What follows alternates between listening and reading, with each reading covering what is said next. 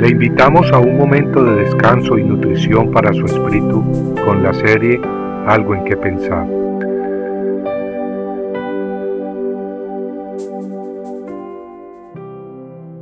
Hijos de la promesa. No son los hijos de la carne los que son hijos de Dios, sino que los hijos de la promesa son considerados como descendientes. Romanos 9:8. Abel era hijo de Adán y Eva. Junto con Caín ambos eran hermanos en cuanto a la carne, pero sus corazones eran muy distintos. Uno le servía a Dios mientras que el otro vivía en oscuridad espiritual. En el tiempo en que Jesucristo ministró en Israel, los judíos le dijeron en cierta ocasión, Somos descendientes de Abraham. Y luego le dijeron, Abraham es nuestro Padre. En otras palabras, ellos estaban queriendo cobijarse en el hecho de que eran descendientes en cuanto a la carne del patriarca Abraham. Y sí, Abraham fue un gran patriarca, de cuya descendencia se formó la gran nación de Israel. Pero Abraham era un gran hombre de fe, y sus verdaderos descendientes son aquellos que siguen sus pasos de fe, no necesariamente los que son descendientes de acuerdo a la carne. Los verdaderos descendientes de Abraham son pues los que al igual que Abraham son herederos de las promesas de Dios porque han creído en Dios. Esa fe es la que hizo justo a Abraham, y esa misma fe es la que justifica hoy en día a quienes creen en Dios y en su Hijo Jesucristo.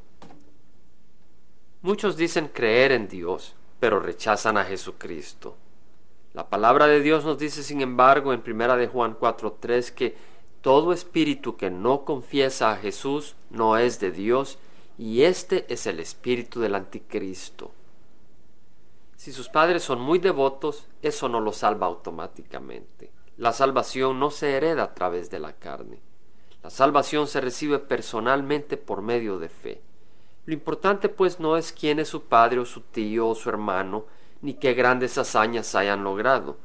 Lo que importa es creer personalmente en la palabra viva y eterna de Dios, siguiendo a Jesucristo. Pablo sufría, pues el pueblo judío, aunque estaba lleno de fervor religioso y de tradiciones, se gloriaba de estar en la religión correcta, presumían conocer a Dios, pero negaban a su propio Hijo.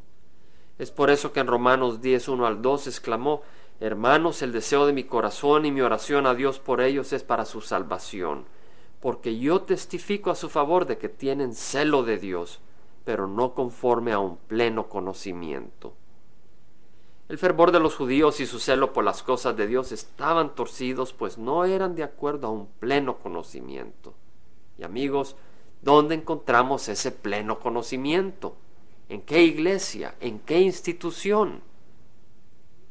Yo le digo de que en la palabra de Dios, en las escrituras, ahí está el pleno conocimiento.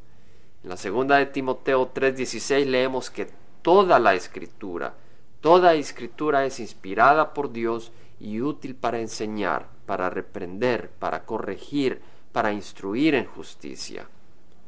Desgraciadamente, al igual que los judíos en tiempos de Pablo, muchos hombres y mujeres hoy en día tienen un gran celo por su religión, se llaman seguidores de Cristo, pero no aceptan la plenitud de sus palabras se consideran miembros de la iglesia verdadera, pero desprecian a quienes los exhortan a caminar en la verdad de Dios, en la verdad de su palabra y no en las tradiciones de los hombres. Es por eso que muchos hijos de las promesas entendemos a Pablo cuando dijo tener gran tristeza y continuo dolor en su corazón. El mismo Jesucristo lloró sobre Jerusalén por la dureza del corazón de sus habitantes y por el juicio que recibirían por haberse negado a recibir la verdad. Amigo, ¿sirves a Dios de acuerdo al pleno conocimiento de la verdad? Compartiendo algo en que pensar, estuvo con ustedes Jaime Simán. Si usted desea bajar esta meditación, lo puede hacer visitando la página web del Verbo para Latinoamérica en www.elvela.com.